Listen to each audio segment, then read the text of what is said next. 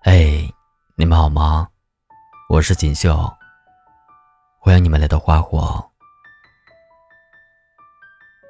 今天要跟你们分享的是，再喜欢也不会联系你了。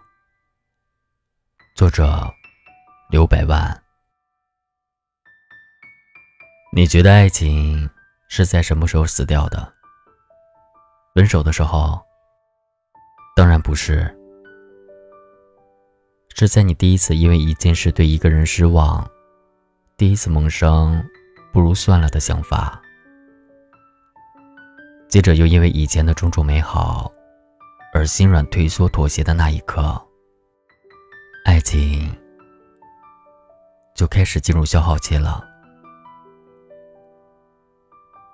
冬夏曾经有过一段长达八年的爱情，他们在最美好的青春时代相爱。彼此带着最大的赤诚与决心，经营这段感情。最穷的那几年，冬夏陪男生住在北京六环外周边村子的平房里。一到夏天，蚊子总是永远抓不完，杀不死。冬夏撅嘴看着胳膊和腿上的包，坐在床上没完没了的吐花露水。男生就耷拉着拖鞋，不放过每一个角落的帮他抓蚊子。那时候，冬夏穿过最贵的衣服，是在动物园市场，跟商贩老板磨了好久，再用三百块钱买下的一件大衣。他高兴地向男生炫耀，自己砍价的能力又见长了。男生却突然抱住他，承诺说：“以后。”一定给你买最贵的。后来这几年，他们确实越过越好。从六环外的小平房到四环里的高级小区，从别人口中不屑的菜鸟，到行业里小有成就的领导，他们有了当初梦寐以求的一切，却唯独把爱情搞丢了。冬夏说：“去年一年，他们两个人只在一起吃了三顿饭。尽管每个节日的鲜花和礼物从不缺席，可是那些商场专柜里复刻出来的，像走流程一样的礼物，却只能让他更清晰的感觉到对方的敷衍。两个人恋爱纪念日的那天是周末。”但男生却和朋友约着出去打球。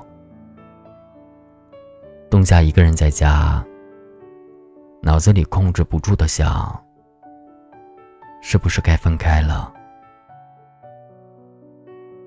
可是每次出现想分开的念头，他心里又会马上想起两个人之前美好的种种，然后就会觉得自己因为这样的小事去提分手。会显得太矫情，甚至会让他产生莫名的罪恶感。于是他只好劝自己，算了，别太计较。他以为这样小心翼翼的维护，至少能保全爱情最后的体面。直到他不小心看见男生的聊天记录，里面是对另一个女生事无巨细的关心。还有男生在和那个女生提到自己时，说的那句刺眼的：“即使我们早就没感情了。”压在心里的情绪和那个突然曝光的真相，在他的胸口相遇，然后轰然炸裂。他大哭，他去质问对方。把两个人经历过的事情一件一件说给对方听，最后却发现，所有让他在这段感情里苦苦支撑的所谓的美好，都是很久很久以前的事了。当爱不在，回忆也就没有了任何意义，他只能接受这个结局，然后以最狼狈的姿态，从这段横跨了整个青春的感情里逃离出去。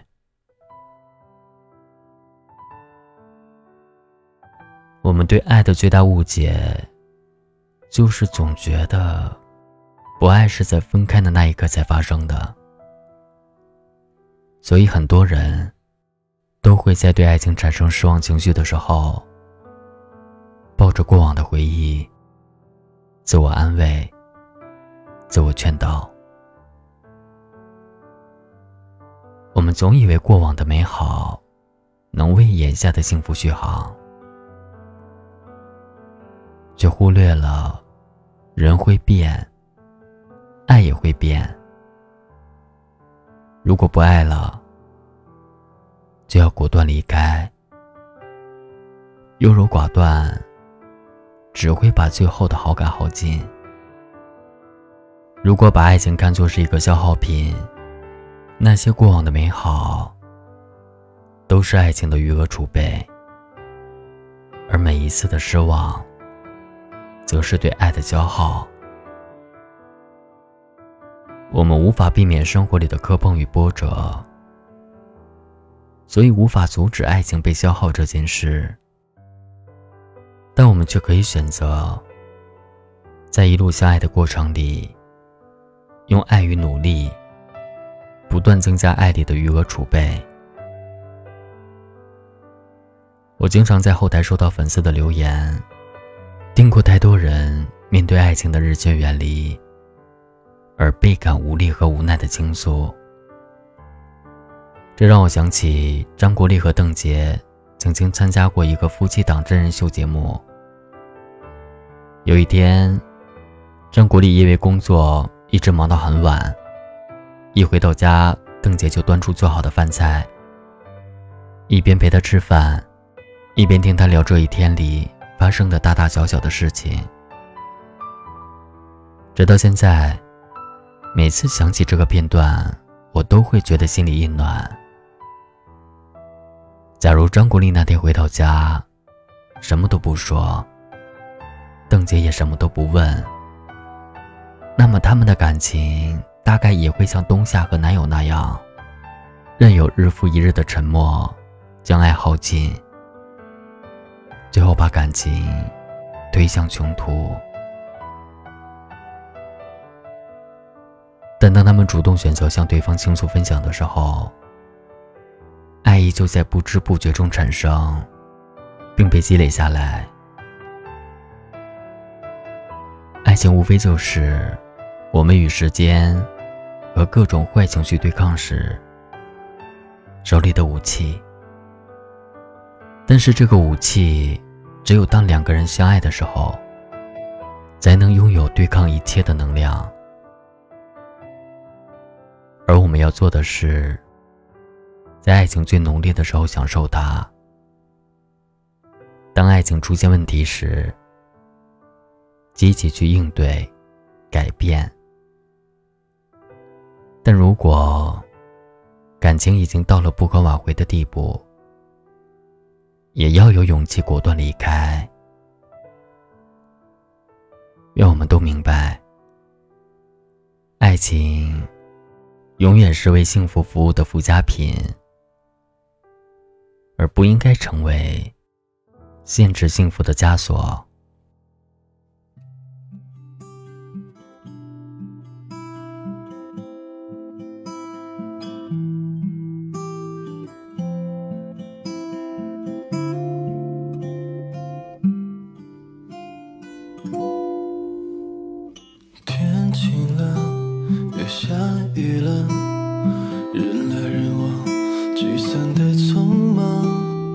心怀期待的人还在等待，攒满失望的人已离开。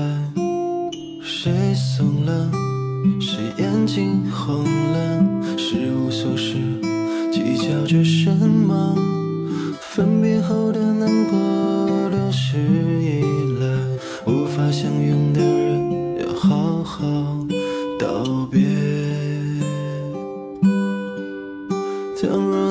四下无人的夜突然想起我希望你能记得曾几何时我也深爱过无心风月独处你太认真了我弄丢了自己。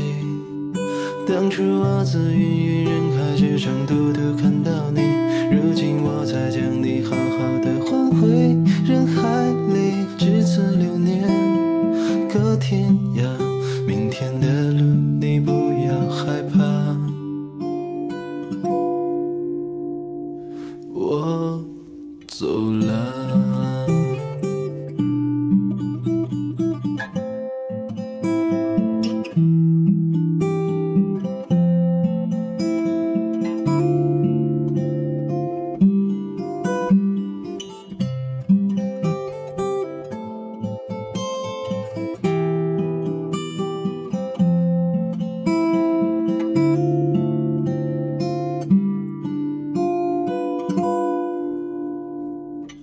谁怂了？谁眼睛红了？是无数事，计较着什么？